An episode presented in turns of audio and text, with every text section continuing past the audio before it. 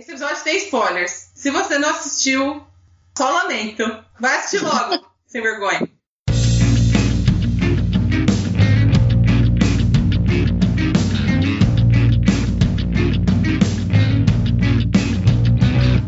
Olá, pessoas! Está começando o primeiro Fanficast de 2017. Ano novo, música de introdução nova, tudo novo. E para quem não me conhece, eu sou Ana Rosa.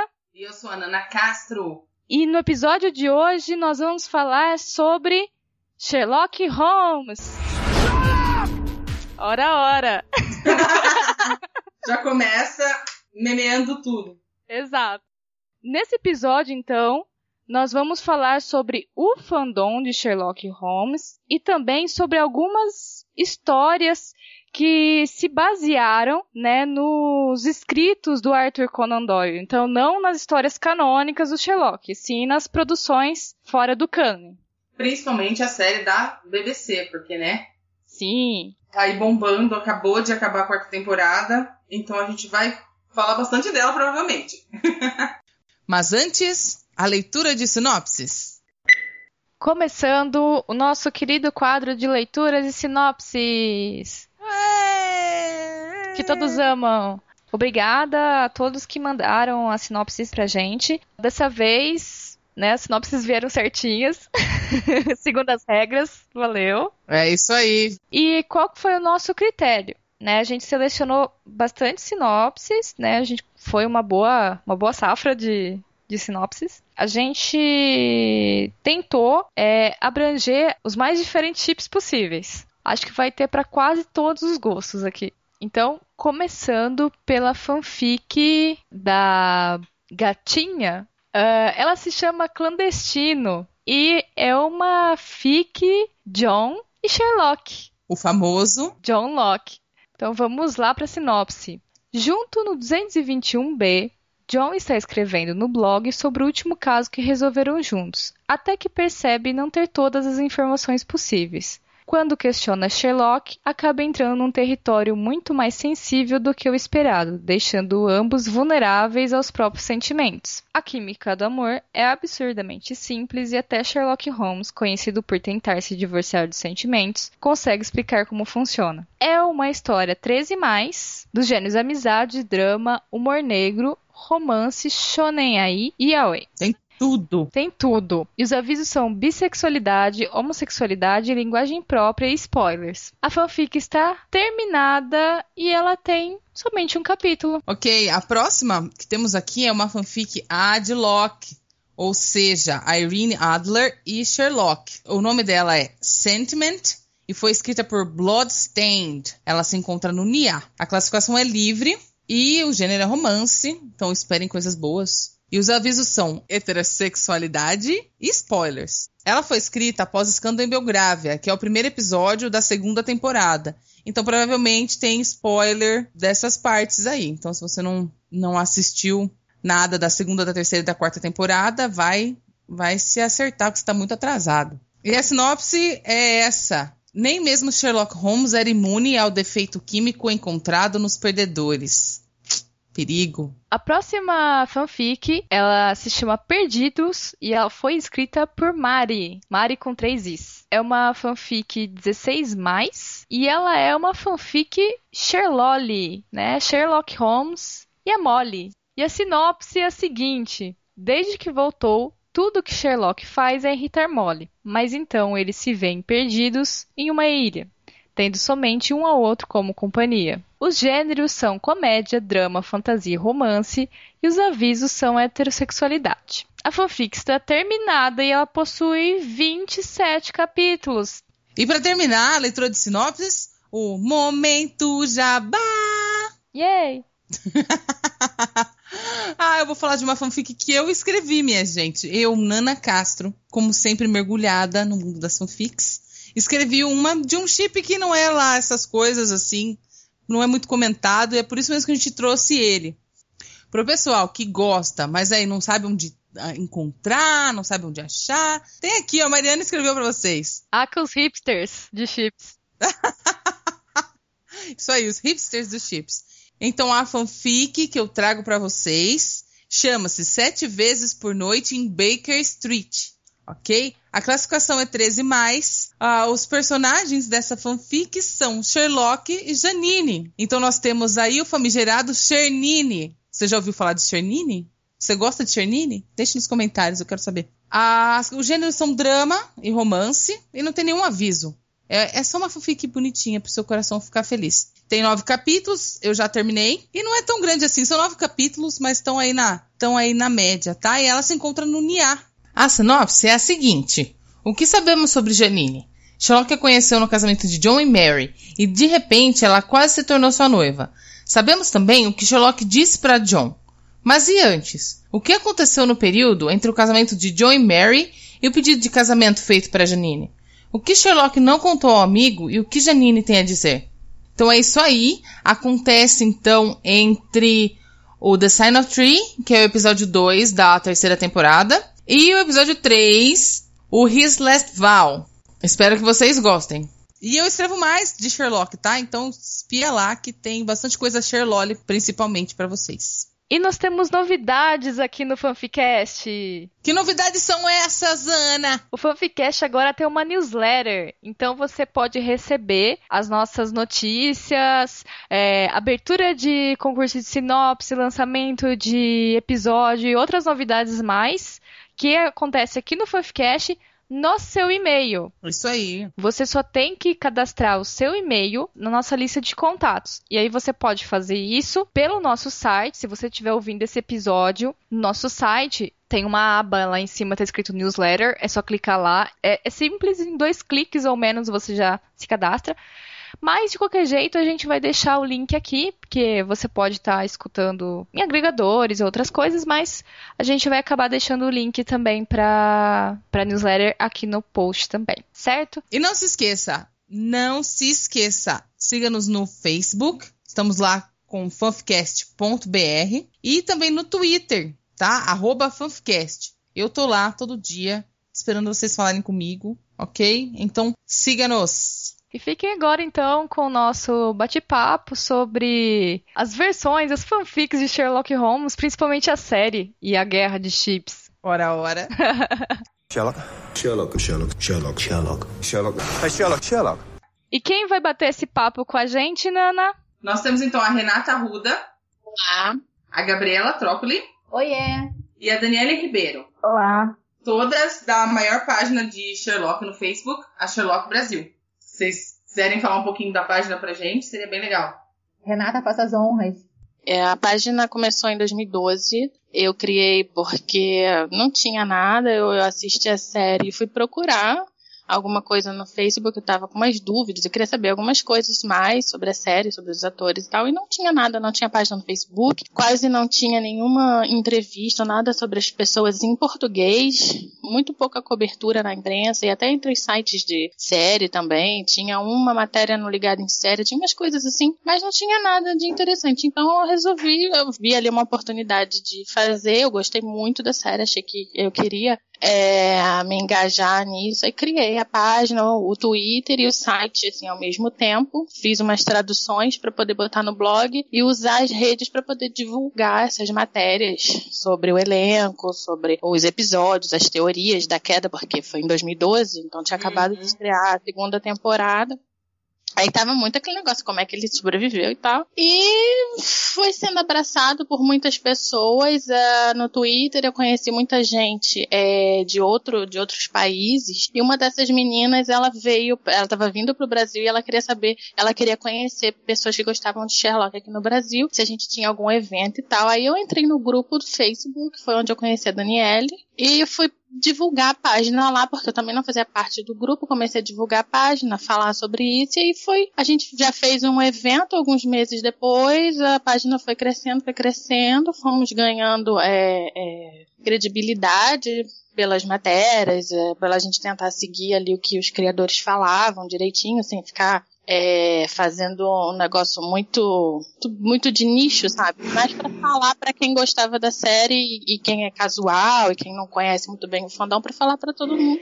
E foi crescendo, crescendo e a gente conseguiu. Ainda não é um número muito alto, parece que não tem tanto fã assim no Brasil, mas é, a gente conseguiu ser a maior página aí. O pessoal da BBC sabe que a gente existe, segue no Twitter a página. Então é bem legal, assim, ter, ter sido uma coisa despretensiosa e ter chegado num ponto de, de, nesse ponto, assim, que eu não imaginava que chegaria. E agora a gente tem uma equipe grande, com 10 pessoas. Bem legal. Muito bom. E foi assim, foi através da BBC que o Sherlock entrou na sua vida ou já tinha ou já, você já tinha lido alguma coisa antes? Já gostava bastante de Sherlock Holmes? Como foi essa parte? Eu não, eu não conhecia as histórias direito, não conhecia. Só conhecia porque é um personagem ícone da cultura pop. Acho que eu só conhecia de filmes que tinha visto em televisão. Aquele, o do Robert Downey Jr., eu tinha uhum. lido o livro do, do Joshua Harris. Essas coisas assim que aparecem na televisão e você assiste, mas nada que, que eu seguisse ali. Eu gosto de histórias de detetive, mas eu sempre fui mais ligada na Agatha Christie em livros, assim, do que no Sherlock Holmes. Eu tinha preguiça, não sei, achava que seria ruim. Foi pela BBC que eu passei a ver outras, outros filmes, eu fui ver a da Granada e tal, e foi quando eu fui comprar os livros para poder ler, porque eu queria ver as referências, eu queria entender, eu fiquei muito interessado. Então veio depois, veio primeiro foi a série, e depois veio o interesse no personagem canônico, em outras adaptações. Muito bom. E vocês, meninas? Como que Sherlock entrou na vida de vocês? Hum.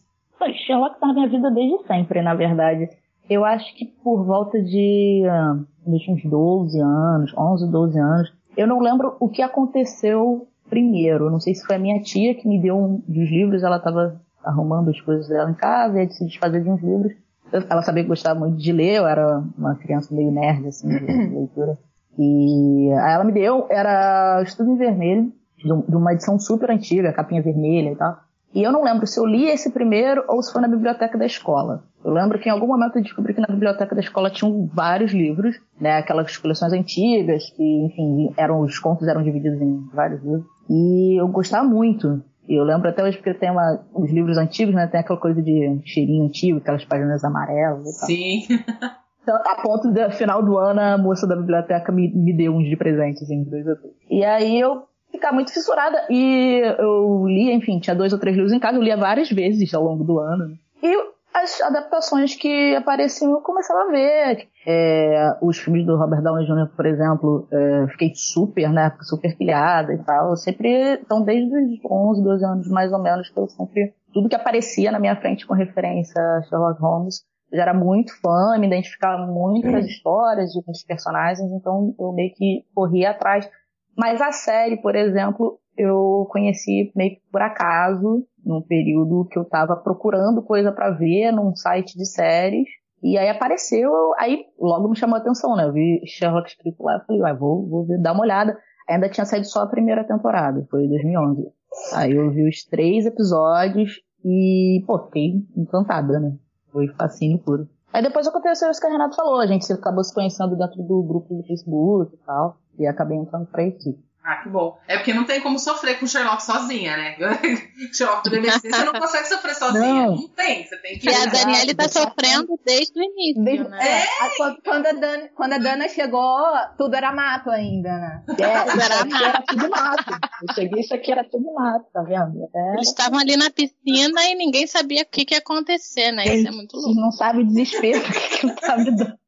Porque aí eu fui Eu imagino, porque quando eu assisti aquilo, eu tive que correr para baixar a segunda temporada, que só tinha baixado a primeira porque eu não tava aceitando. Não, eu preciso ver isso agora.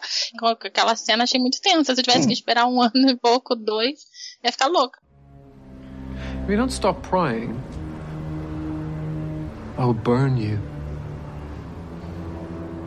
I will burn the heart out of you a Dana aguentou um hiato não, inteiro sozinha, falar... sem ter com quem conversar. Vocês têm noção disso? Né? Nossa. Isso que eu ia falar agora, porque eu ia conversar com as pessoas e as pessoas diziam, não, nunca ouvi falar disso. Ficavam, não, pelo amor de Deus. Aí eu fui, encontrei uma amiga minha que via Doctor Who, aí ela falou, ah, eu já ouvi falar, mas eu nunca me interessei. Pelo amor de Deus, você tem que ver agora. Assiste agora. Eu, de, eu demorei a assistir Sherlock, porque quando eu pensei que Sherlock Holmes na vida moderna deve ser terrível, eu demorei a, a assistir. Eu imaginei que ia ser uma coisa que Ai, foi como aquelas, a mesma coisa. Aquelas puristas, né? Tipo, não, não pode tocar no Sherlock Holmes. Não, é, não, não é, não foi isso. É porque eu achei que eles iriam fazer coisas mirabolantes, como eles acabaram fazendo ali no, no Nas Sextades. Achei que seria um negócio. Achei que seria uma parada assim, modernete e cheio, aquela, aquela, aquela montagem doida, não sei o que. Eu falei, cara, sabe, assim, vocês estão inventando sarna pra se coçar. Aquela coisa, você tava É. prevendo já, né? Você já tava prevendo. Tá vendo? Se, se a, se a quarta temporada fosse a primeira, a gente nem estaria aqui. Se a quarta fosse a primeira temporada, não teria a Sherlock Brasil que tem hoje. A gente não estaria nem aqui, é isso. É, não tinha, tinha nem podcast Sherlock. Não, eu vou pegar esse gancho do Yas pra falar como que o Sherlock entrou na minha vida. Depois a Gabi e a Ana falam. Ah, porque essa semana mesmo eu tava pensando, nossa, como eu queria ter chegado em 2011, 2010 pra ver Sherlock desde o começo e ter toda aquela coisa desde o começo e tal. E alguém chegou e falou pra mim justamente isso. Você ia aguentar um hiatus daquele tamanho depois da cena da piscina? E eu falei, pois é, ia ser difícil. Mas o Sherlock também chegou pra mim em 2013. Eu tava assistindo Doctor Who, aí acabou Doctor Who do Doctor Who chegou as minhas amigas e ó, tem Sherlock. E eu, Sherlock. E eu também sempre fui meio preconceituosinha, assim, Sherlock, porque eu ficava, ah, é aquela coisa, a gente não tem muito costume com alguns clássicos e fica pensando que é uma coisa e no fim é outra. É. Aí eu peguei e falei, não, vamos ver Sherlock. Mas não deu 15 minutos, não deu 15 minutos, tava no chão rolando já. o primeiro episódio. Não, não deu.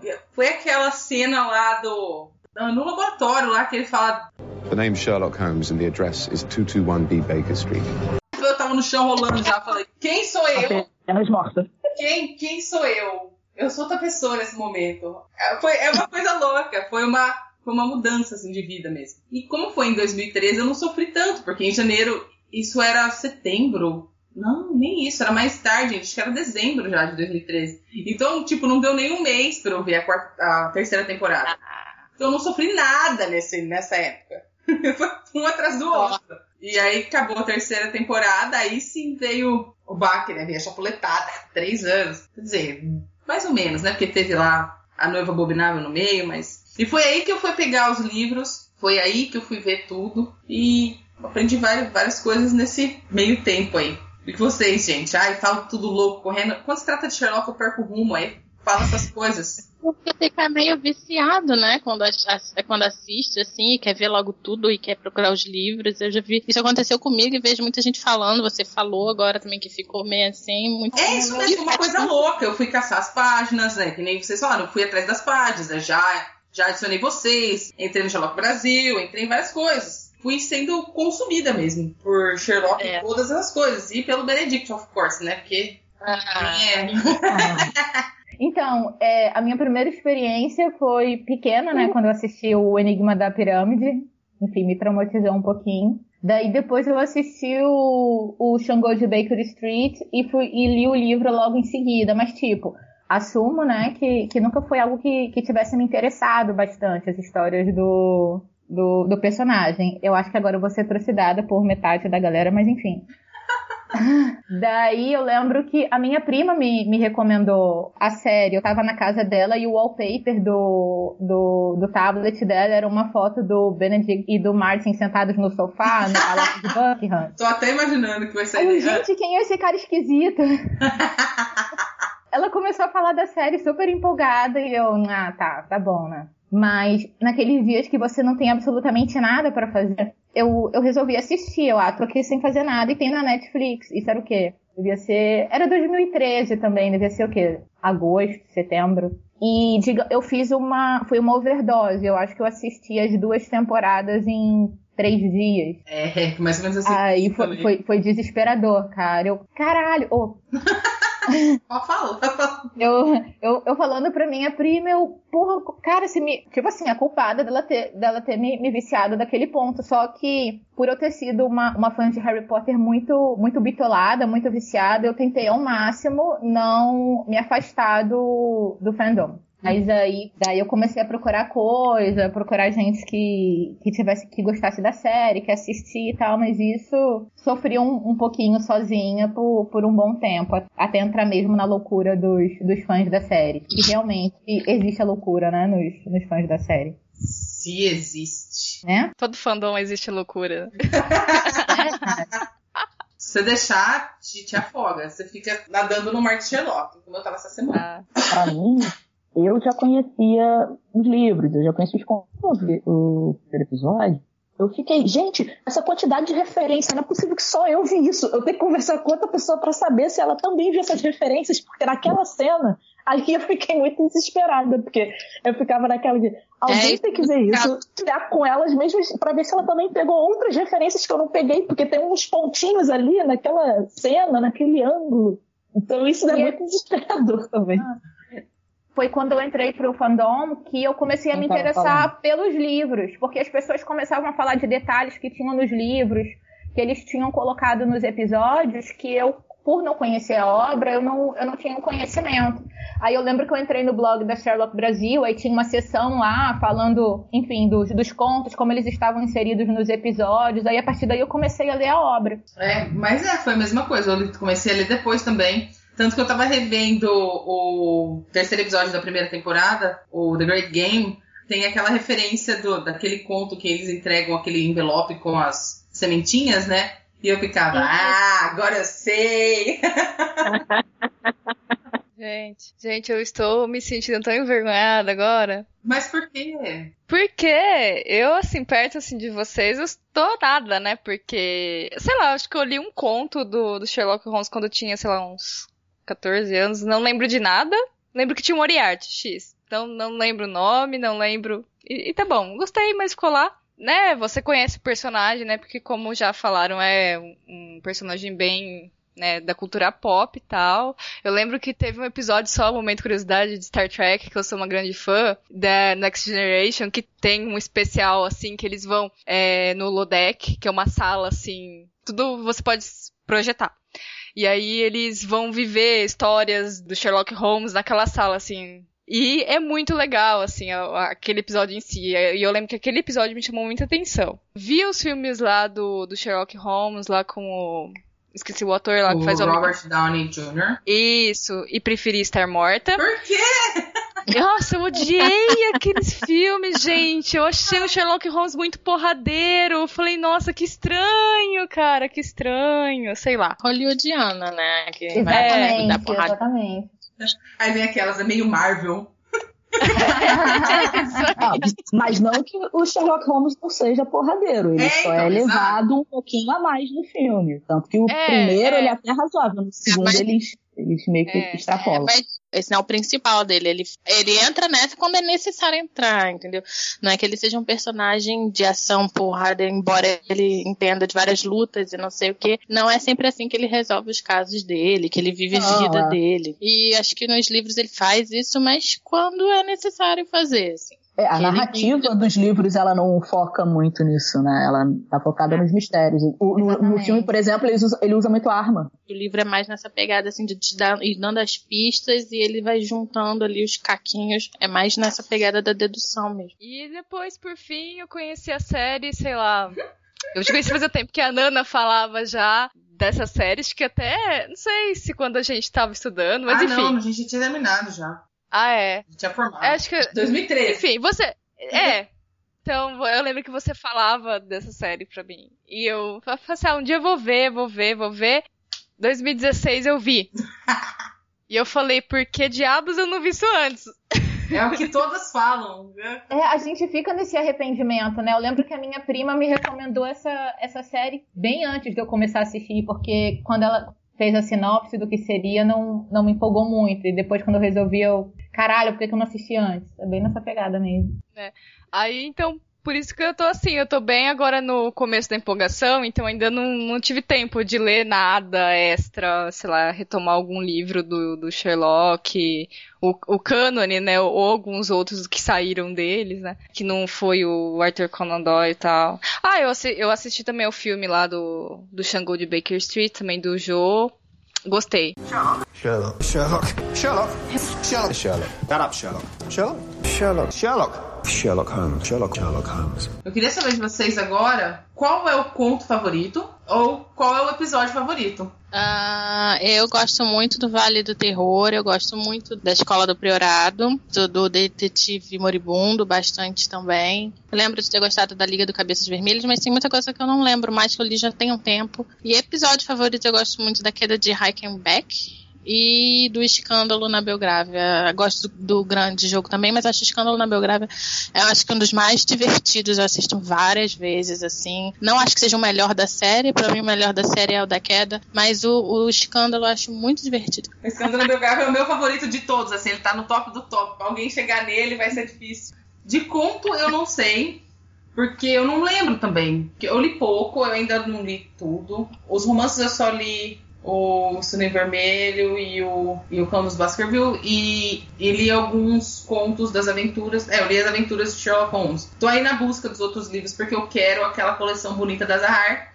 Então eu estou esperando para comprar aquela de bolso, sabe? Você vai gostar bastante do Signo dos Quatro, que eles usaram muito nessa última temporada, muitas coisas do Signo dos Quatro, é bem legal. Mas para mim, o romance mais legal vale do terror. Embora eu não lembre mais de direito de, de todas as coisas que acontecem, eu lembro que quando eu li, foi o que mais me divertiu, o que eu mais gostei, que eu achei mais legal, assim. e vocês, galera? O meu romance favorito ainda é o Estudo Vermelho. Acho que é porque o que eu li mais vezes. Eu não sei, eu tenho um carinho muito grande por ele, eu, eu gosto da resolução. E também foi por isso que me fez me apegar tanto à série, porque o primeiro episódio, a, a exata adaptação, eu acho que adapta muito bem o, o romance, né? De conto, caramba, eu não sei, eu gosto dos dançarinos pra caramba. Eu também gosto do romance do, do Vale do Terror, acho que é o meu segundo favorito. Agora, o meu episódio favorito é o Grande Jogo. Eu acho que esse, esse episódio me deixou tão tensa que hoje, eu, sério, eu não, não acho que não tem outro episódio que tenha me deixado tão tensa. Apesar de eu achar a queda muito, muito redondinho, assim, o meu favorito de coração acho que é o Grande Jogo, seguido do Estudo em Rosa. Então, eu li os contos à medida que eu ia assistindo os episódios, ou então, na, na, época da gravação de A Noiva Abominável e da quarta temporada, as pessoas levantavam as teorias de, ah, parece que vai sair tal conta. E eu ia lá e, e lia pela curiosidade para ver a adaptação. Romance, eu só li o, o Estudo em Vermelho, mas dos contos, eu, eu lembro que quando eu li o Liga do, dos Cabeças Vermelhas eu gostei bastante. E quando falaram do, do Detetive Moribundo também, que eu, que eu li na época ainda estavam gravando, eu achei que ficaria foda no, na, na adaptação e realmente ficou, né? Enfim, dos episódios, a queda, disparado, disparado não, porque, porque tem o escândalo na Belgrávia, mas enfim, é o, a queda em primeiro e o escândalo na Belgrávia logo, logo ali. Ali colado. Ali colado, é. Mas, mas a queda, a queda é muito. Gente, é muito, é muito foda aquele episódio. Daí realmente ele fica ele na é... frente. É que não foi escrito nem pelo Moffat, nem pelo Gate. Ai! gente, olha Renata, cheio de gente. Renata, Renata chega caus, causando, né? A... Não sou hater, não, tá? Mas, pô, verdade seja dita, eu acho que não deveriam ter chutado o cara. O cara, o cara escrevia bons episódios. Escreveu também o Sinal dos Três, junto com o Gates e o Moffat. Ah, é... o, o, o, signo dos três eu, eu gosto. Eu não tenho o que reclamar dele. Eu gosto. Eu também. Eu gosto. Nossa, eu gosto. É muito a minha cara aquele episódio.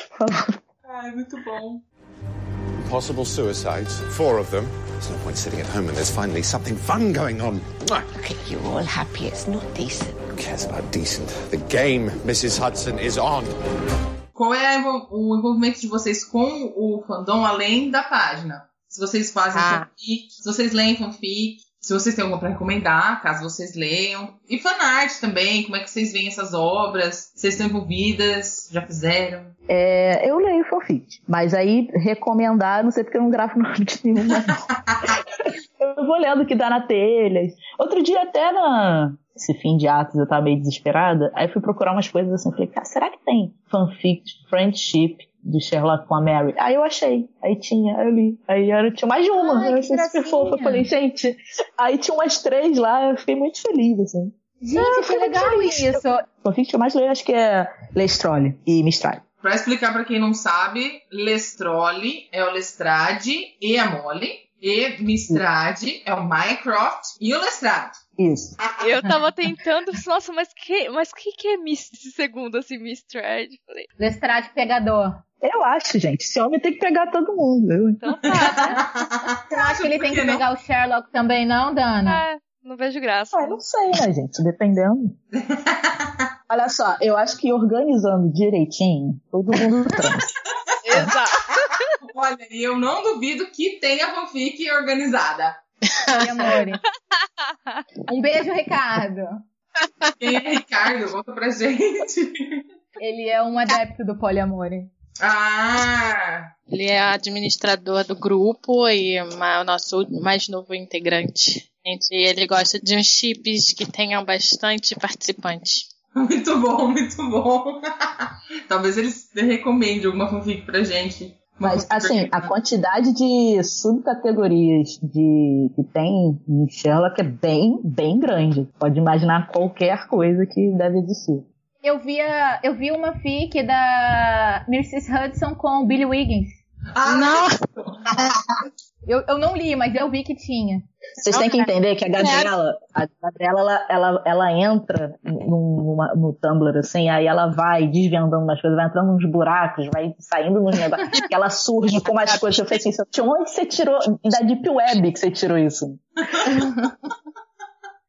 Não, gente, mas pior que faz todo sentido. A Mrs. Hudson ela já tem uma inclinação pro mundo das drogas. Aí acho. Olha aqui, ó, faz tudo encaixa. Gente, ela foi stripper, ela deve ter encarado altas coisas, assim, sabe? Billy Wiggins pra ela é fichinha. Né? Nossa, agora falando da, da Miss Hudson, eu tava imaginando, será que tem história dela contando a vida passada dela? Ah, Deve né? ser legal. Nossa, irado. Viu Legal. até uma campanha, eu vi no Twitter, esse, nessa quarta temporada, as pessoas falando, pedindo spin-off dela. Esse é o máximo. Ah, eu amar. Né? Pediram um spin-off da, da Molly com a Mary também, né? Quer dizer, se bem que é impossível agora acontecer um spin-off das duas. Eu compraria muito fácil um spin-off da Mary durante o Agra, assim. Eu ia achar maravilhoso. Eu não sou, Ah, muito, sou muito de ler fanfic, não. Mas fanart, fanart eu acho bonitinho, eu acho legal. Acho que tem um pessoal super criativo, fazem umas tirinhas, assim, super engraçadas. Na época que o Sherlock morreu, fingiu que morreu, assim, aí tinha aquela, aquelas tirinhas, assim, que ele aparecia su- surpreendendo o John. Era super bonitinho, super legal. Fanart eu acho mais, mais, mais engraçadinho. Até pra estampar coisas, camiseta.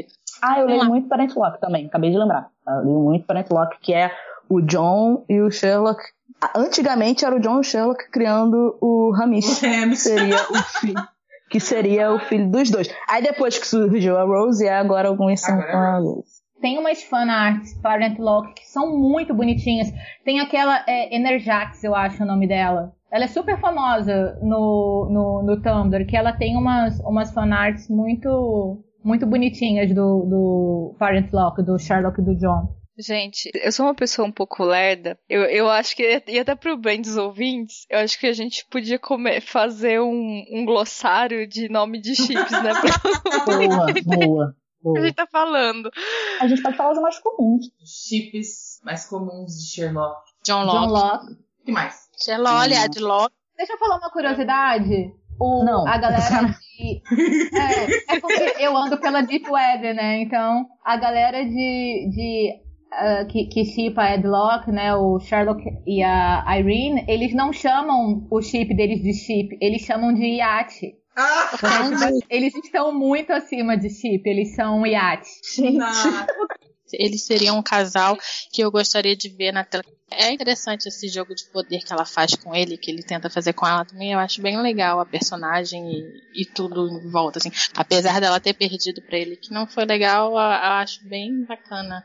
Eu só acho legal nessa parte dela ter perdido pra ele, porque a cena ficou muito boa. E aquela trilha sonora é muito poder. É um daqueles momentos que você ama o Moffat, né? São poucos, mas existem. Exato. são poucos não. Eu amo ele várias, eu amo várias vezes. Não são poucos não. Tá bom, vários. filha. Tá bom, filha do Mas- Moffat. Me deixa eu falar do meu pai. Eu, hein? Vamos pro próximo A chip, Dana não então, deixa- gente. Moft. A Dana não deixa eu me considerar. A Dana não deixa eu me considerar filha dele também. Por quê? Eu sou sobrinha. Criticando o trabalho do cara o tempo inteiro, no máximo sobrinha. que mais? Qual é os outros Mas- chips? Lestrade, né? Que é super famoso, né? Apesar deles não terem, quase não terem aparecido juntos na série em, momento nenhum, só agora pro final. Acho que a coisa mais legal desse chip é isso, porque ele é um chip totalmente do fandom. Ele é totalmente de quem tá inserido no mundo fandom. Porque Né? se você tá assistindo É, é aleatoriamente a série, você nem liga os dois personagens. Mas isso é a coisa mais legal. Eu adoro quando surge chip assim. Porque são coisas que surgiram, sei lá, em fanfic, em algum momento alguém deu um estalo, alguém juntou os dois e, todo mundo achou uma ideia maravilhosa. Então eu acho que é quase uma unanimidade no fã, assim, o chip. Impressionante. Tem- Tem o Seriarte também. É isso que eu ia falar Amo. agora, que é o chip da Ana Rosa. Oi, Eu eu e Art. amo. Eu e Art, Ah. cara, eu, chipei, eu chipei. Quem não, né? Eu achei aquela cena maravilhosa. Mas- Mas em relação a, a Sherry Art, eu li uma fic deles, One Shot, e eles criam uma tensão sexual entre os dois, cara. Aquela relação de ódio que um tem do, o- do, do outro, sabe? E amor ao mesmo tempo, que fica uma coisa bem interessante. Não chip, eu li pela curiosidade mesmo, mas, mas se fosse pra eu chipar agora, ia ser o Yuri Art mesmo. Eu, mesmo fanfic deles dois, eu ainda não li. Mas assim, eu tô chipando só pela série, assim. Eu, eu sei que não, assim, ah, não é, assim, indício pra você sair correndo, buscar nas entrelinhas porque é verdade, tipo... Isso só, só eu que estou fazendo da minha cabeça. É tipo, quase tive um... Um ataque com aquela cena dele descendo do helicóptero e tirando o fone de ouvido bem na hora lá do I Want to Break Free. I'm Falling in Love, né? I'm falling in love, ele tirou. Ah, eu falei, ah! Isso tava É, tendo um eles, treco. eles cortaram bem na hora do Love, né? Do... É. Falei, Eu achei essa e- cena maravilhosa, maravilhosa. Também, Dana. É que assim, eu tenho um padrão que eu faço chips por compatibilidade de intelecto. Uau, Hum, que isso? É, Boa. Nossa, que interessante isso. é. Fazer tabela de QI, assim, né? Trolls tem tem. muito, muito. Na minha Trolley tem internet, muito, bomba. tem muito. É, bomba muito na minha internet. Eu não sei na de vocês. É bastante também. Tem, tem o John com a Mary, que muita gente não gosta, que é o, o chip, se pode chamar de chip é canônico, sério, Tipo né? Não sei muito, leio muita fanfics também. Dana, também tipo, Tipo muito. muito. É Warston o, o nome na, na internet. Ah, é esse que é o nome? É, é porque é É. Watson com Ah, é? Boston. Nossa, faz todo sentido, como eu fui burra. Eu vejo, mas eu não observo.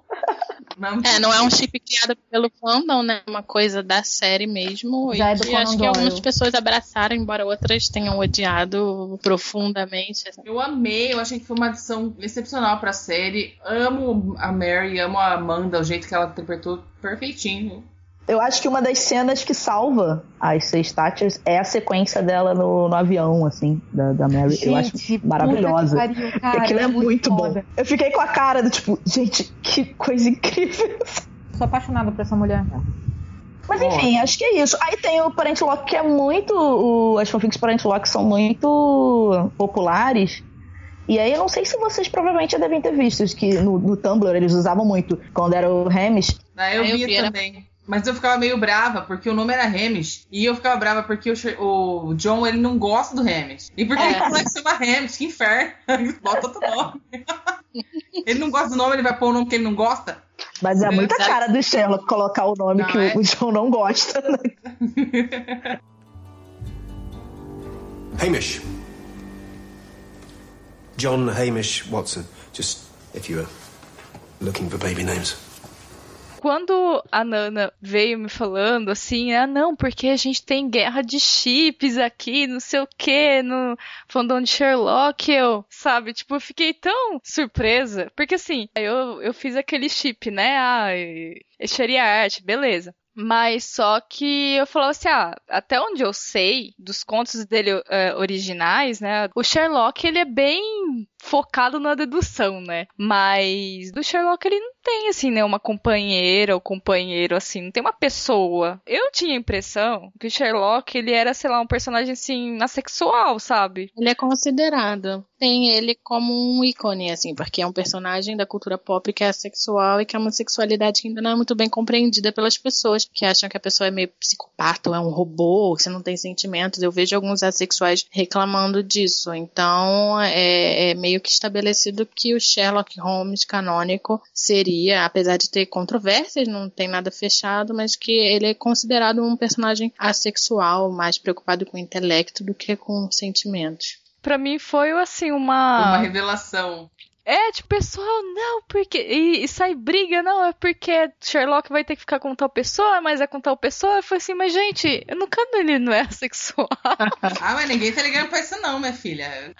Eu acho o fenômeno, a internet um fenômeno maravilhoso, né? Porque quando eu li os livros, enfim, na adolescência e tal, também nunca tinha passado pela cabeça, não. Era sempre uma. É, enfim, Sherlock lá cuidando do. Inclusive, nunca foi focado também na vida íntima do, do Watson. Então, era é. muitos dois resolvendo o é. caso. E aí, a internet me trouxe, traz essas novidades pra gente. Uma das novidades é que as pessoas chipavam desde o cânone, desde os livros, tinham vários, não é de hoje não, assim, na época mesmo as pessoas já tinham teorias de que na verdade isso era encoberto, um relacionamento homossexual entre os dois e tal. E aí acho que na série você tem o, o, a gente vê, né, a gente não tá mais tendo a narrativa do Watson, a gente tá ali em terceira pessoa, e aí a série acho que alimenta bem mais isso, né? Ah, é? Mas as pessoas já chipavam desde os livros. Ah, é, tanto é que os primeiros episódios, acho que a primeira temporada, tá cheio de referências, tipo, ah, então vocês que são um casal, não sei o que. Aí, tipo, um olha pro cara do outro não, a gente não é um casal, assim, que os, os personagens vão chipando ele. Quem mais fala é o Watson, né? Ele que fica mais, nós não, não sou gay, não sei o quê.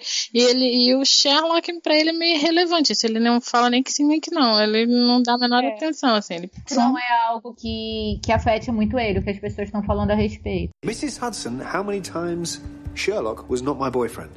Live and let live. That's my motto. Listen to me. I am not gay.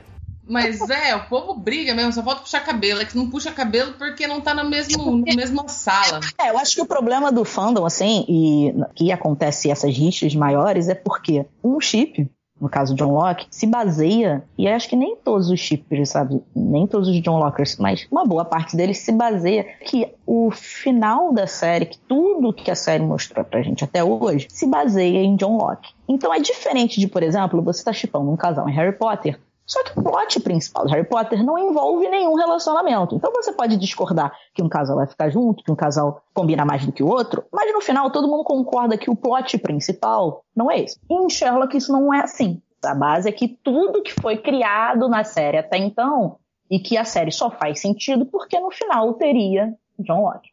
Então acho que se divide em pessoas que acham que a série toda era feita para ter John Locke e pessoas achavam que a série era sobre outra coisa. No final a série foi sobre outra coisa. E aí pessoas que sempre acharam que a série foi sobre outra coisa resolveram voltar e falar, ó, oh, tá vendo? A gente sempre falou isso, vocês chamavam a gente de burro, a gente chamava de idiota, que a gente não via a série direito. Então acho que essa rixa maior é o plot principal da série ser baseado num chip em que, obviamente, nem todo mundo concorda, e as pessoas acabam sendo afastadas da, do fandom, sabe? Tipo, você não acredita, sai daqui, pessoa acredita que, que, que, que a série deixa. Porque tem pistas deliberadas ali para dizer que o chip é real. E quem não está vendo aquilo ali, ou é um homofóbico, e isso existe, existe pessoas que não querem juntar os dois personagens porque elas acham que seria um insulto. E, e aí não pode misturar todo mundo nesse bolo, né? Ou é homofóbico, ou, é, ou se você não é homofóbico, você é burro. Porque você não tá ou vendo é que é homofóbico. E umas coisas assim, que eu falei assim, pô, então você tem que falar isso pro cara que fez a montagem do episódio episódio, porque não, não, a pessoa vai tirando um, umas coisas da. vai pegando uns recortes para dizer que teve isso, que aconteceu aquilo, porque ele olhou assim, ele olhou assado. E se você não viu nada disso, em que ou a gente é homofóbico, ou a gente é burro, ou a gente tipo outra coisa. Nenhuma possibilidade de, de não ser aquilo. E é essa que é a grande briga do, do, do fandom, assim, esse que é o grande problema. É o problema do mundo, né? Pessoas que não aceitam opinião contrária. Então, eu ia falar sobre isso, dessa do, do exagero do povo, que acaba extrapolando, saindo do, do fandom e chegando nos artistas, né? Rolou uhum. muito agora nesse final de atacar o Ariel Jones lá, que é o cara do design. Atacaram a Louise Briley, que é a Molly. Atacaram durante duas temporadas inteiras a Amanda Everton, que é a Mary, diretamente. Marguerite também. Chamaram Gates de heterossexual honorário, o que é de uma crueldade assim É, e um texto que falava como era cruel usar isso ainda foi criticado. Disseram que não, que estava errado era quem disse que isso era crueldade, que fazia uma má imagem do fandom. Sendo que é o próprio fandom que faz uma péssima imagem de si mesmo ao, ao chegar a esse nível tão baixo assim. Whose phone is it? A woman's? Your girlfriend? You think she's my girlfriend because I'm x-raying her possessions? Well, we all do silly things. Yes. Do, don't? Vocês gostaram da quarta temporada? Eu gostei em partes, né? Eu precisava rever, na verdade. O último episódio eu assisti duas vezes. E eu gostei do último episódio, de verdade. Apesar das loucuras de Moffat, que eu relevo. Né? Tem coisas que a gente não explica. E a gente finge que acredita. É o chamado pacto ficcional. Exato. Você fala assim, você fala, a Eurus dominou todo mundo. Você fala, como? Não sei, mas estou acreditando. Então, a gente vai nessa, mas eu gostei. Ah, eu não gostei muito do, do vilão da segundo, do segundo episódio, do The Line Detective. Não gostei. Achei meio. Apesar do episódio ser bem. Eu achei bem mais conciso que os outros. E pra mim, assim, ficou sempre aquela premissa do. do se esconder bem à vista, essas coisas que eu achei bem legal. Eu, eu achei ele bem redondo aí.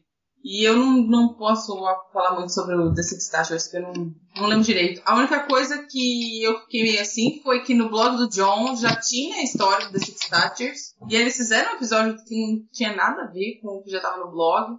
Então quer dizer que eles não consideram mais nada daquele blog, jogou fora aquele treco lá. É, eu achei muito ruim isso deles desconsiderarem o blog, porque ele era um anexo muito legal à história. Apesar de que, pô, é escrito por outras pessoas e tal, mas era uma interação super bacana de você ter, sabe, acompanhar também os personagens ali. E aí eles usarem a história que já estava lá, pro, não sei, fazer alguma coisa diferente, deletava a história do blog, fazer alguma referência, alguma outra coisa parecida que estaria lá. E aí eles até colocaram o blog inativo, né? Antes de começar a temporada, É, acho que por causa então. disso. Eu achei tão chato, falei, ai, que triste. E aí eles colocaram o Sherlock pra, também para usar o Twitter e no final não, não teve uma interação no Twitter, eles poderiam ter feito. Teve até no- na semana passada uma interação na, no blog, mas não foi do personagem, acho que foi no, no Twitter da BBC. Foi, teve o- a resolução do caso, né? Que você tá falando. que Isso, que, tratando- que era até muito próximo do. É, do- tinha o morto, tinha uma Isso. pessoa morta, três suspeitos. Era uma coisa meio parecida com o último episódio da temporada, né? Pois é, mas eu acho que eles poderiam ter usado mais isso também, ter jogado alguns tweets do Sherlock na, sabe? Pra fazer eu uma acho também. Eu fiquei brincadeirinha. até animada, fui procurar. Eu falei, não é É. possível que eles vão fazer Não, eles coisa. anunciaram. Eles anunciaram, ah, o Sherlock agora vai estar no Twitter. Aí Todo mundo se empolgou. Ele falou, pô, agora, né, vão, vai ter uma outra interação além do blog. Mas não rolou nada. Eu achei isso meio caído, assim, eles podiam ter aproveitado mais. O Six Statues eu achei muito legal. ah, o primeiro caso lá. É o primeiro? Que o menino estava, fica escondido dentro do carro e morre queimado? É. Sim, que nossa, achei muito triste. Foi muito louco. É, então, foi, foi muito triste, cara. Pra mim, eu considero as seis Thatchers, tipo, o pior episódio da série. Pior que o banqueiro sério. Cara, eu gosto do Banqueiro Sério. Eu tô, tô zoando aqui. Não, eu gosto porque as pessoas costumam não gostar. Eu acho um episódio, eu revi recentemente, eu acho super redondinho, ele só é lento. Você concorda, ele é lento. As referências dele são muito boas. Ele é um episódio lento, mas essa coisa de ter que decifrar códigos, sabe? Eu acho as pessoas não gostam dele também porque acham ele estereotipado demais, porque é uma grande chinesa e tal. Mas ele num todo, eu acho uma história muito Sherlock Holmes. É uma história muito, ele precisa entrar num mundo em que ele não conhece, pegar referências e fazer pesquisas. Eu, eu gosto dele, assim. Mas esse Sexta me incomodou de uma maneira. Apesar de ter cenas que eu gosto, assim, a cena da Mary e tal. Mas me incomodou de uma... Me incomodava aquela, aquela, som, aquela água toda hora na cara do Sherlock, aquilo como se fosse uma intuição, um, um sexto sentido, que tava um nervoso. A cena da piscina eu gostei. Assim, eu gostei que Assim, no problema final eles pelo menos explicaram a parada da água. Agora, eu acho o, o episódio muito picotado. É, eu, gosto, eu gosto da sequência do cachorro, por exemplo. E aí eu queria ver mais até, ape- apesar das pessoas não gostarem, eu queria ter visto mais a interação da Mary, do John e do Sherlock investigando o negócio junto. Mas a cena é toda picotada. E aí não te leva a nada. Não sei, aquele episódio é muito estranho. Hello, my name's Jim Moriarty.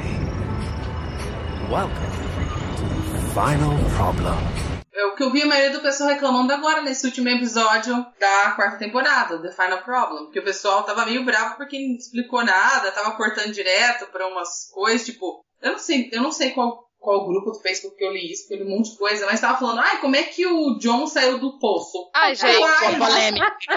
Ai, gente, pensa, cortou a A cena. Ana vai me matar porque eu fiquei nessa polêmica também. Foi meio assim, sabe? Cara, ah, ele mostra a corrente, estou acorrentado, socorro, água, não sei o que, depois joga uma corda e tchau.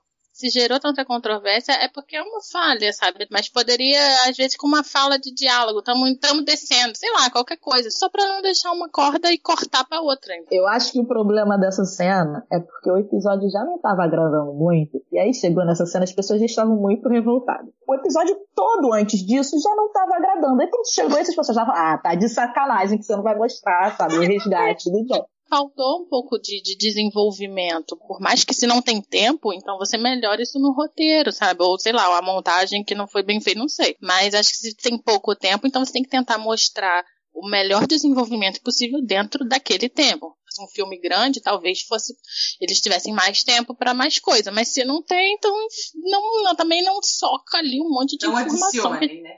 Gente, não precisava nem da corrente, cara, porque ele não ia conseguir subir aquele poço. Deixava ele lá E solto, assim- se afogando. E assim, porque, olha só, isso, isso é total referência a Batman, vocês não entenderam? Aquele poço com aquela lua, isso foi muito Batman, ele tentando subir aquilo, deu muito nervoso. Colocava ele tentando subir sem estar acorrentado e ele não ia conseguir. Pronto, acabou. Não precisava ter colocado o detalhe da corrente. Ele é um médico do exército, cara, ele ia conseguir subir sim.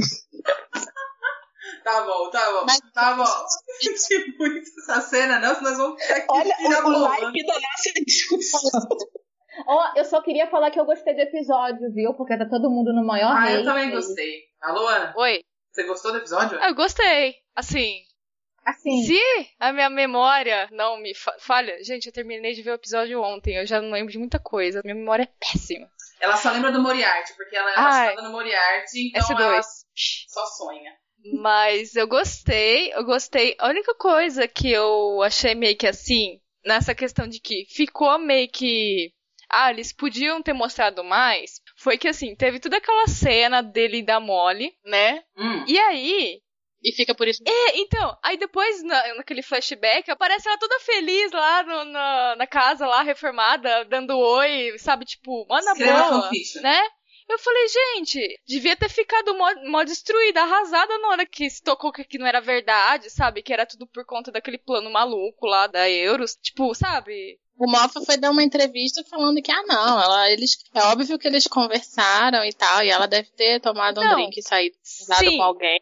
Pronto, e passou. Sim, tipo, isso, isso eu entendi. Assim, é o que ficou subentendido. Mas só que eu falei assim, nossa, sabe aquela coisa assim, a pessoa, tipo, joga com o, o sentimento da pessoa, mas tudo, tudo bem, ela volta lá, de boa, sabe? Uhum. eu também acho que é um problema do episódio deles jogarem assim, uma cena assim tão que, que é um clima que deixa a gente ali arrasada, a gente tenso, é uma cena forte, depois o, o Sherlock quebra tudo e não sei o que. E deixa, passou, entendeu? Passou por isso mesmo, chega no final tá todo mundo feliz. Eu também acho que se eles vão jogar um negócio que é tão emotivo, tão forte, deveria depois ter um fechamento. Ficou faltando consequências nesse episódio. E eu acho que o tom dele é bem diferente do resto da série. E se eles tivessem feito um especial só sobre isso, de jogos e não sei o que, uma versão estendida mesmo, filme, que já falaram de possibilidade de filme de Sherlock, teria funcionado muito mais do que como um episódio de temporada da série, que ele não parece com o resto da série. Ele ficou muito distoante de tudo, tudo o resto que eu já tinha assistido até ali. Isso eu concordo É, eu também. acho- destoa bem dos outros. aham, também concordo. A temporada toda, ela tá. Apesar de ter suas vantagens, ela tá toda depenada. Cada uma de um jeito. Não É. tem aquela sequência, não tem aquela coisa das outras, né? Apesar de ter a, a história principal, parece que são três fillers, né? Três coisas diferentes. Eu, isso que eu falei pra algumas pessoas dessa temporada, tipo assim, você entende o que eles querem fazer. Eu, eu, pelo menos entendi a proposta. Ela poderia ser melhor executada só. Entendi que eles queriam levar para um lado sombrio. Tipo, entendi que a temporada anterior foi ser mais, mais alegre, ela teve outro ritmo. Se eu fosse escolher uma paleta de cores para essa temporada, a quarta, ela seria uma paleta toda escura. E a paleta da temporada anterior não. Teve casamento, teve festa. Apesar de ter acabado com uma coisa mais sombria, uma morte e tal, ela é totalmente diferente dessa quarta. Uhum. Mas é bom deixar claro que praticamente todas as entrevistas que eles falaram sobre a quarta temporada, eles falaram que, que, que eles iam trabalhar no, no emocional dos, dos, personagens. Eles, falavam, eles falaram mais do emocional dos personagens na quarta temporada do que qualquer caso que eles fossem, que eles fossem envolver, que, ele, Uhum. que fosse ser resolvido ou que fosse ser trabalhado. Eles bateram muito nessa tecla de que a gente. Uma das entrevistas falou que ia levar os personagens até o inferno e tal, que ia mexer com o emocional deles e tal. E, enfim. Daí Ah, acredito que o grande choque po- possa ter sido por conta disso também. Eles. Não que eles tenham aberto mão do- dos casos, do- dos contos originais, mas eles disseram, eles, eles, eles não enganaram ninguém quando eles falaram que, que nessa temporada eles iam focar nisso. É, Essa história de transformar, de ter de uma hora para outra, já no fim, da, no fim da série, ter transformado a série numa, numa história de origem, sabe? De começarem a inventar coisas sobre o personagem que eles tiveram que tirar da própria cabeça ali, é, é, sobre a família, e não sei que, coisas que a gente não teve nenhuma pista, por mais que eles tenta, te- tenham tentado forçar. Falaram muito pouco nas, nas primeiras temporadas para de repente mostrar a origem dele, mostrar uma outra coisa que eles inventaram na, na última temporada. Eu acho que teria sido muito melhor se, por exemplo, o episódio permanecesse dentro do possível igual, né? Mas tirando a irmã sendo um plano do Moriarty e ou ela sendo uma agente, ah, o Sebastian Moran sendo uma versão feminina dele, sei lá, entendeu? Uma coisa que Ah, tivesse seria a bem ver melhor. Aquele Missime teria mais a ver. Agora, pô, o Missime era a irmã e eles só só estavam fazendo aquilo ali pra não largar a mão da, da imagem do Moriarty, que ficou muito famoso, mas ele mesmo não teve participação nenhuma em nada, porque na verdade era uma irmã que eles inventaram na cabeça deles e que não tinha, que não, em nenhum outro momento de toda, de toda a série a gente ouviu falar. "Ah, Enfim, Nenhum eu acho que resquício de terceira irmã. não tinha nada a ver, sabe? Aquela irmã tá ali e, e voltou a ficar ali, né? Se eles voltarem à série, então agora a Euros fica lá, sei lá, fazendo o quê? Nada. Se fosse só o Moriarty e um plano dele que póstumo, porque ele imaginou que o Sherlock ia se salvar e tinha agentes dele, acho que seria, seria muito mais dentro do universo da série do que o que eles acabaram fazendo. Não, isso foi Exatamente. Eu uma coisa que a Ana re- reclamou muito de- do Moriarty ser só uma vírgula. Foi isso que você Exato, disse, né? usaram o Moriarty de vírgula ali. Personagem tão bom. Foi só pra enganar a gente ali no fim da temporada, da terceira temporada. Ai, o Moriarty vai voltar e não é. Também ficou um monte de gente perguntando o que, que a Molly tava fazendo com o Moriarty no, no último episódio e Luiz só foi pra lá pra acompanhar a gravação, né? E fazer, enfim. Eu partilho da- do pensamento da Renata de que, cara, se fosse uma agente do Moriarty fazendo todo esse jogo com eles, teria sido infinitamente melhor do que uma terceira irmã que acharam que vai ser morrida no incêndio, que estava enclausurada esse tempo todo, controlando a mente de meio mundo, sabe? É muito não Sherlock.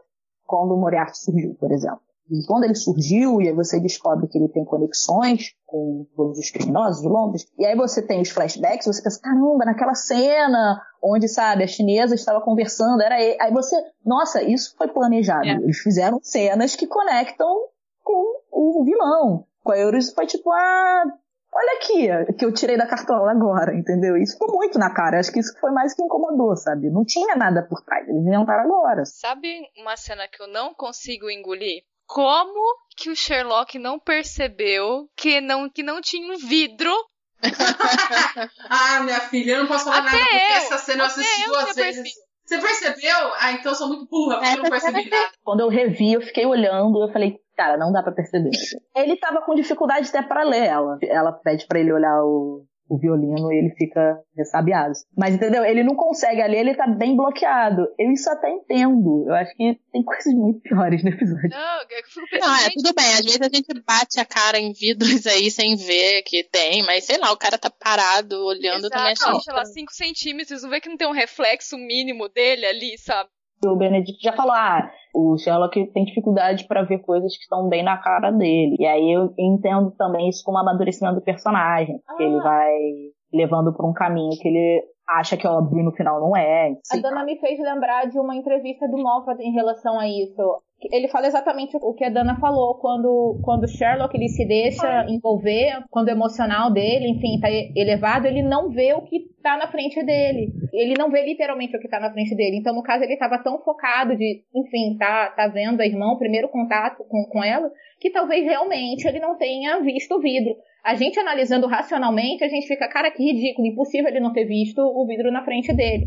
Mas na situação do personagem é uma coisa que pode ter acontecido, uma vez que o próprio produtor já falou que, que é algo que acontece com ele quando ele se deixa envolver pela emoção. Ah, isso explica muita coisa. Emotional context, Sherlock. It destroys you every time. E foi muito como eu me senti, porque eu assisti a primeira vez, eu nem me toquei que tinha visto que não tinha. Eu falei, o que está acontecendo, Jesus? A hora que ele deu a mão pra ela lá, eu falei, socorro, me ajuda. Mas daí eu analisei, que nem você falou, falei, cara, não tinha um reflexo, não tinha um nada. Como eu não reparei? É, então, eu, eu achei estranho. Eu falei assim, nossa. Mas a gente, como audiência, é diferente do. Eles fazem pra pegar a gente mesmo. Mas querer que a gente acredite que o personagem tá ali na frente e não, E não tá, tá vendo, sei lá, né? Estranho, ainda mais sendo ele. A gente acha o Sherlock muito fodão. A gente acha, cara, claro que ele vai ver isso, claro que ele leu direito. E aí, quando a gente vai ver, não, ele não viu. O Sherlock nem, nem tá tão ligado Ele nem assim, é tudo né? isso. É, É, a gente que eu acho coloca ele a no série pedestal. Isso, a gente mostra várias vezes isso. A Mrs. Hudson brinca com ele disso, né? Que ela fala assim: ah, eu sempre falo pra ele que se ele fosse bom mesmo, a minha, a minha, o meu aparador de lareira não ia estar todo ferrado. Porque diz que quando ele não consegue encontrar uma coisa, ele quebra tudo. É verdade. E aí, por isso que quando o, o Moffat deu essa entrevista agora, a última, dizendo que o Sherlock termina a temporada para ser o Sherlock Holmes que a gente conhece dos livros e que a gente conhece das adaptações né, mais antigas, isso é muito real para mim. Eu sempre vi a evolução do personagem. Ele começa muito mimado, muito cru, e ele termina com um amadurecimento emocional e até racional mesmo, que a gente vê nos livros. Nos livros ele não é tão arro- arrogante. Nos livros ele não é, sabe, ele não trata mal as pessoas como ele começou na série. Você vê, inclusive, apesar das pessoas trabalharem para ele, fazerem favores, elas fazem favores porque gostam dele. Ela, porque ele, ele também, ele não é, ele não trata as pessoas como serviçais, por exemplo. E aí, a própria amadurecimento da relação dele com a, com a Molly, eu acho que tem todo esse caminhar. Esse amadurecimento dele na série é através do Watson, né? Que traz humanidade, relacionamento. Também. A partir do, do Watson gostar dele também. É, a gente vê isso logo na primeira temporada que o Watson fica ah, impressionado, ele fala, "Ah, as pessoas mandam eu cair fora e tal. E a partir dessa relação que eles têm aí, começa a ser de melhores amigos, de irmãos, é que ele começa a, a sentir uma espécie de calor humano e se humanizar através de sentimentos e tal. Porque o que ele tem até então é o Mycroft tentando tirar ele das emoções, deixando ele só racional e sem se, eh, se deixar levar por emoções. E o John já vem trazer o lado emocional, o lado humano, o relacionamento com pessoas. Ele tenta fazer o Sherlock eh, se relacionar com alguém, ele manda ele ligar pra Irene e o Sherlock se apega a Mary. Então acho que tudo isso vai é, é- é o que vai humanizando ele, é o amor fraternal ali que tem entre o, ele e o Watson. é. Eu acho que é o principal isso. E aí você vê até que no primeiro episódio mesmo, o Sherlock tá falando alguma coisa e ele, enfim, é grosso alguém. Aí ele vira pro John e fala assim, peguei mal, né? Pegou mal. Aí ele fala, é, pegou. Acho que foi o, Moff, o Moffat ou Gates que falou, sei lá.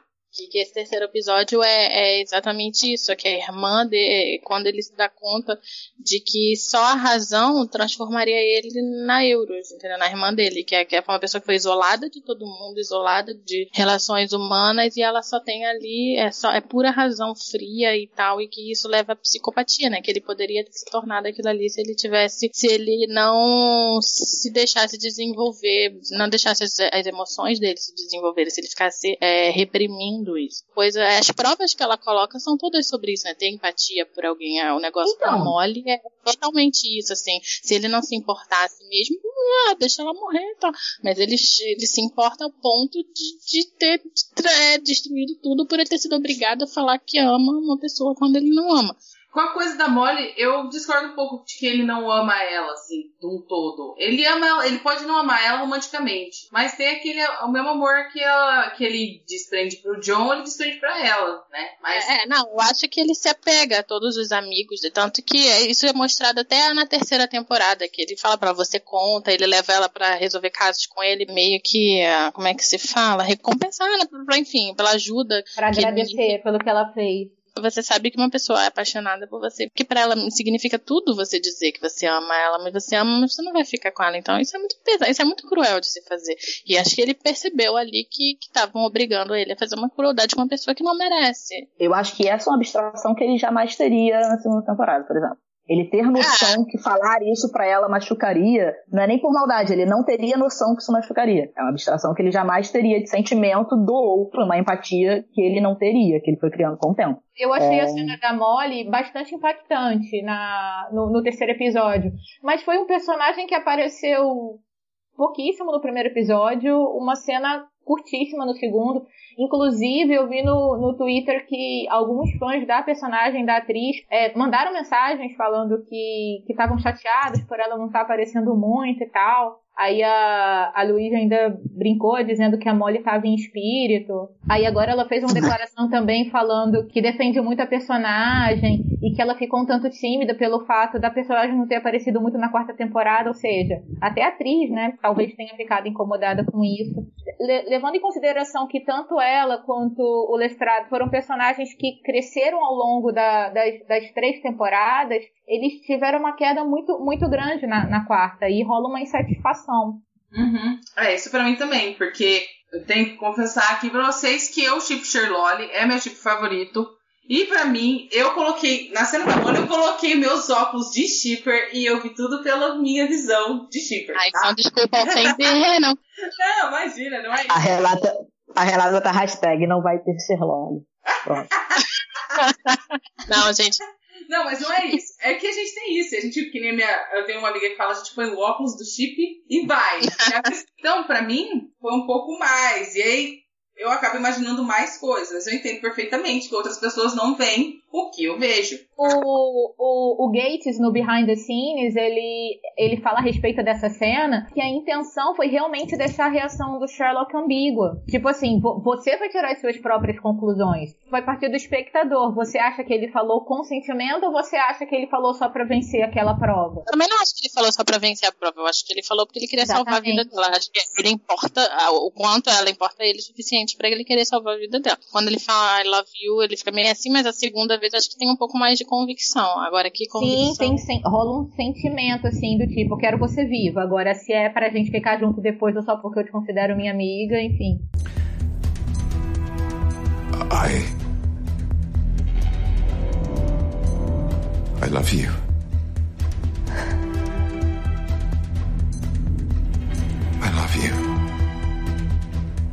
E eu acho, e eu, eu já disse isso em alguns lugares, eu acho que o problema da quarta temporada é que não teve ninguém pra parar, nem Gates, nem Mulder. Eles escreveram os três episódios. Teve ninguém pra falar assim, não, calma, para, para, olha só, desce um pouquinho. Isso aqui, vamos conversar. Alguém segura esses roteiristas. Vocês assistem Doctor Who? Não assisto, só vi um. Também não. É, então, eu já tava acostumada por causa do Doctor Who. A gente sabe que uma, o Moffat ele tem uma, essa coisa, que ele sobe demais, depois ele não consegue descer. Ah, Aí ele, ele não consegue ligar as coisas. É o que foi que aconteceu que a gente tava conversando antes? Ah, ele não consegue ligar. Ele vai, ele vai, eu vou fazer isso, eu vou fazer, eu vou fazer, e tá dando tudo certo. Mas daí ele esquece tudo das outras coisas que já ficaram. Tem as consequências, tem como Exato. tem que ligar as coisas, né? Ele vai muito no plot twist, vou surpreender e vou deixar todo mundo bolado e depois como é que eu vou manter isso, né? Chega de plot twist, cara. Proibido plot Mas aí, twist pro eu acho, que, eu acho que em Doctor Who isso funciona melhor porque a- alguém costura as pontas soltas às vezes. O, o, o é muito fanboy. E aí eles estão botando ele, botando ele pra escrever duas coisas que ele, que ele é muito fanboy. Sherlock Holmes e Doctor Who. E aí ele gosta muito de usar referências antigas de Doctor Who, por exemplo. Ele pega paradas dos anos 70 e tal, e quer retomar. Isso eu acho muito maneiro. Só que eu acho que em Doctor Who, quando ele quer, quando ele viaja muito, ainda, sabe, ele pega outros roteiristas e tal, consegue costurar um pouquinho mais. Aí Sherlock não tem tanta possibilidade, não tem tanta gente escrevendo com ele. Então, quarta temporada foi o sonho dos fanboys, né? Eram fanfics que eles, claramente quarta temporada, assim, fanfics com dinheiro. Quando eles falaram pra gente que eles escreviam fanfics, a gente descobriu agora na quarta temporada que realmente é verdade. Eles escrevem. não Nossa, acredito! total. Eles não estavam mentindo, é verdade. o problema final tem uma carinha de fanfic que é assim. Mas eu tenho um monte dessa referência aqui, desse conto que eu gosto muito, desse aqui que eu queria muito usar. Então vamos fazer o seguinte, vamos jogar tudo nessa cena aqui. É, é, essa incerteza de que se Sherlock vai continuar ou não, acho que acaba atrapalhando na criação, porque eles querem fazer as coisas. Não tem muito tempo, não tem muitos episódios e pode não ter outra temporada, então vamos embora fazer logo, sabe? Vamos E fazer aí- o que a gente quer. É, isso atrapalhou um pouco. Aí quero só ver se tiver uma próxima temporada. Vocês querem que tenha uma próxima temporada? Não, detalhe que eu, eu, eu que fui entrevistar agora, né? Mas desculpa. Faz parte. Mas foi uma boa, foi uma boa pergunta. Uma boa pergunta. Porque o meu coração Sherlock, ele quer mais. Ele sempre quer mais. Ele não para. Mas dá medo. É, isso que eu ia falar, dá medo. É aquela coisa, se tiver quinta temporada, a gente vai assistir do mesmo jeito. Não, não, não, gente, eu sou do time Não, não vai que ter, pra mim não terminou na, na, na quarta. Pra mim terminou agora. Talvez É, um especial daqui a uns 5 anos, 10 anos, mas temporada mesmo não, não conto com isso. E nem quero também. Ah, terminou muito, terminou muito fim mesmo, né? Com aquela montagem, Mas, com o, aquela mas o Moffat falou isso na, na entrevista dele da Entertainment Weekly, que eles quiseram fazer o final de uma forma, e se eles quisessem voltar, que eles, que eles teriam abertura pra começar, tipo, com um caso novo acontecendo. Mas eu, particularmente, acho que não volte tão cedo, se voltar. Ai, já dá saudade já. Mó acabou. O que falar dessa série que mó acabou e já sinto tanta falta. Ana. No meu caso, é que falar dessa série que eu mal conheço e eu considero pra caramba, né? The game is over. The game is never over, John. Ah, gente, foi ótimo esse bate-papo com vocês, adorei. Sempre bom ficar falando de Sherlock com pessoas, com pessoas novas. E muito legal. É legal, porque sempre tem surgem ideias novas, coisas bacanas. É, obrigado pelo convite. E Sherlock Brasil tá sempre aí. Vocês podem entrar, tem grupo, tem nossa fanpage, tem no blog, tem sempre conteúdo bacana. E, pô, muito obrigado. E que, pô, vida longa Sherlock Holmes. É, agradeço também o convite, foi muito divertido. Primeira vez que eu participo de um podcast, achei muito legal. Muito interessante conversar sobre Sherlock, sobre Sherlock Brasil. Espero que seja útil aí pra vocês. A gente tá em todo que é rede. A gente tá no Facebook, a gente tem o blog, tá no Instagram, no Tumblr, no Twitter, no Google+, no YouTube. É Sherlock Brasil em tudo. Pode procurar a gente lá. E é isso. Espero que tenha aí mais adaptações bacanas de Sherlock pra gente aproveitar e quem sabe um dia não volta, um especial, uma coisa pra gente poder ver de novo. Então, ah, gostei bastante do, do bate-papo com vocês. Visitem a Sherlock Brasil. E eu acho que é só isso, né? Então, a gente se vê no próximo Fanficast. Até mais!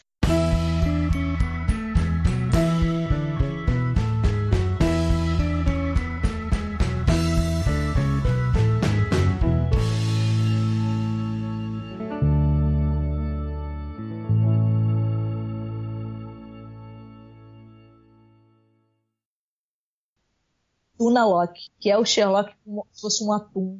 E aí, gente, é, é isso. Aí se você botar Tuna Lock no, no Google, vão aparecer várias fanarts do Sherlock de atum e se pegando com o John, assim. Aí tem umas que é o Sherlock atum e o John é um uma lula. Acho que é uma Ai, lula, sei lá. E agora. Gente, cara, vai muito engraçado. Outro, quando a gente descobriu isso, a gente falou- eu fiquei mandando fanart, aí as meninas falaram, para com isso, pelo amor de Deus. Eu falei, isso é muito bom. É um atum com... ca- com Um cachecol, um, né? Um cachecol. Um atum maravilhoso.